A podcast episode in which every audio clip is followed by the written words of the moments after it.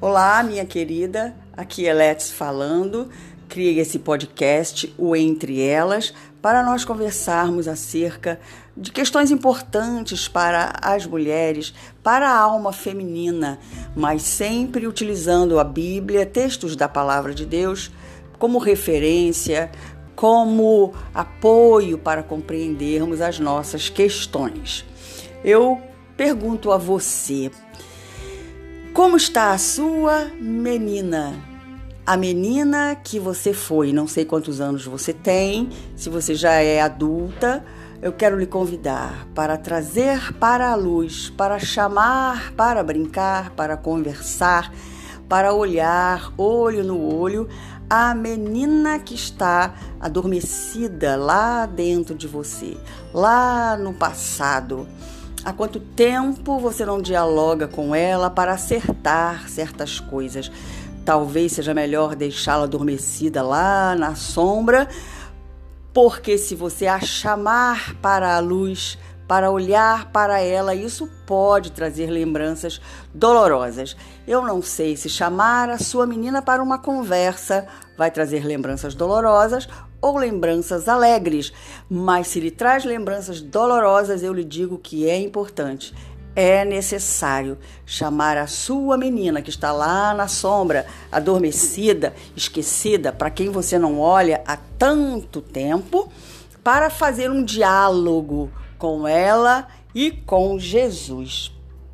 Para isso, eu quero comentar com você uma certa passagem do Evangelho Mateus, Marcos e Lucas registraram essa passagem, que foi o dia que Jesus ressuscitou a filha de Lázaro, uma menina que tinha em torno dos seus 12 anos. E Mateus, no capítulo 9 do seu evangelho, registrou assim o episódio. Tendo Jesus chegado à casa do chefe, e vendo os tocadores de flauta e o povo em alvoroço, disse: Retirai-vos, porque não está morta a menina, mas dorme e riram-se dele.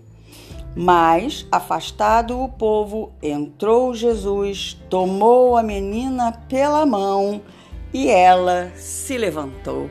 É esse o convite que eu te faço: deixar a Jesus que ele tome sua menina pela mão e levante a sua menina essa menina que pode ter sofrido bastante na infância, essa menina cujas recordações não são boas e te fazem chorar, mas eu quero dizer que Jesus ainda tem o poder de ressuscitar sonhos, ressuscitar para uma nova vida, para um novo começo a menina que sofreu, que está lá na sombra adormecida e que você há muito tempo não conversa com ela. Jesus pode tomar a sua menina pela mão e lhe dar vida em abundância.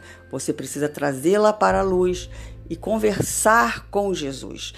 Jairo foi atrás de Jesus para ressuscitar a sua filha. E quando Jesus chegou ali, disse para as pessoas: Não chorem, porque a menina apenas está dormindo. É claro que ela não estava dormindo, ela estava morta. Tinha acabado de morrer, mas Jesus sabia o que ia fazer. E Jesus, ao final, disse para Jairo: Podem dar comida para ela, ela está salva. Nessa palavra de Jesus, nós compreendemos que Jesus ressuscita não só o corpo, mas dá uma nova vida. Aquela menina, a partir do dia desse encontro com Jesus, não foi mais a mesma. Tudo até ali ficou apagado e esquecido, e a vida dela daí para frente foi uma nova vida. Ela caminhou para a adolescência, juventude e maturidade como uma nova mulher, uma nova pessoa, uma nova criatura.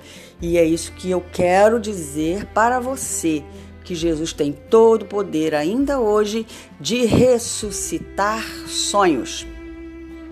Olha, você precisa chamar a sua menina e recapitular com ela quais foram as dores do passado, se esse é o seu caso porque você precisa perdoar.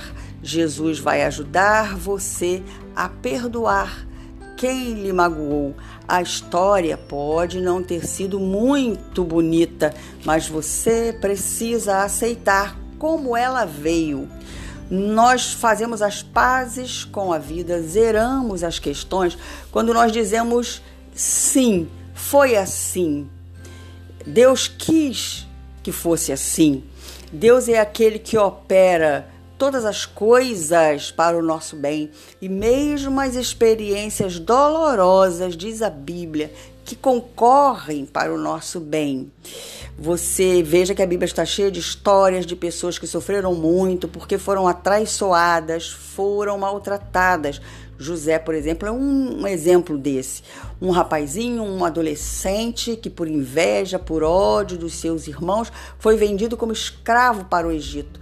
Lá ele sofreu muito, mas por intermédio de todos os sofrimentos ele cresceu e mais tarde pôde dizer para os seus irmãos: Olha, vocês realmente intentaram o mal contra mim, mas Deus transformou esse mal num bem tão grande que hoje eu sou instrumento para a salvação de muitas vidas, inclusive a de vocês e de suas famílias. Foram os irmãos de José que o magoaram, no entanto, José chorou muito. Chorou muito. No livro de Gênesis, a gente vê que nesse momento de perdoar os irmãos, encontrar esses irmãos que o magoaram há 22 anos atrás, José chora toda a sua dor. E com aquele, digamos, rio de lágrimas, usando aí uma hipérbole, toda a sua dor sai e ele perdoa os seus irmãos e aí a reconciliação e a vida prossegue de uma forma bonita, de uma forma feliz. Simplesmente porque José falou assim: é, nós não entendíamos bem o que Deus estava fazendo, mas agora eu entendo. Isso é dizer sim para a vida do jeito que ela foi. Foi desse jeito porque tinha que ser, porque Deus queria que fosse, por intermédio de, de, desses percalços, dessas dores, dessas desilusões, você cresceu e se transformou naquilo que Deus, naquilo que você é hoje. Mas há coisas que vão melhorar ainda mais se você disser sim para esse passado doloroso, se você perdoar as pessoas que a magoaram.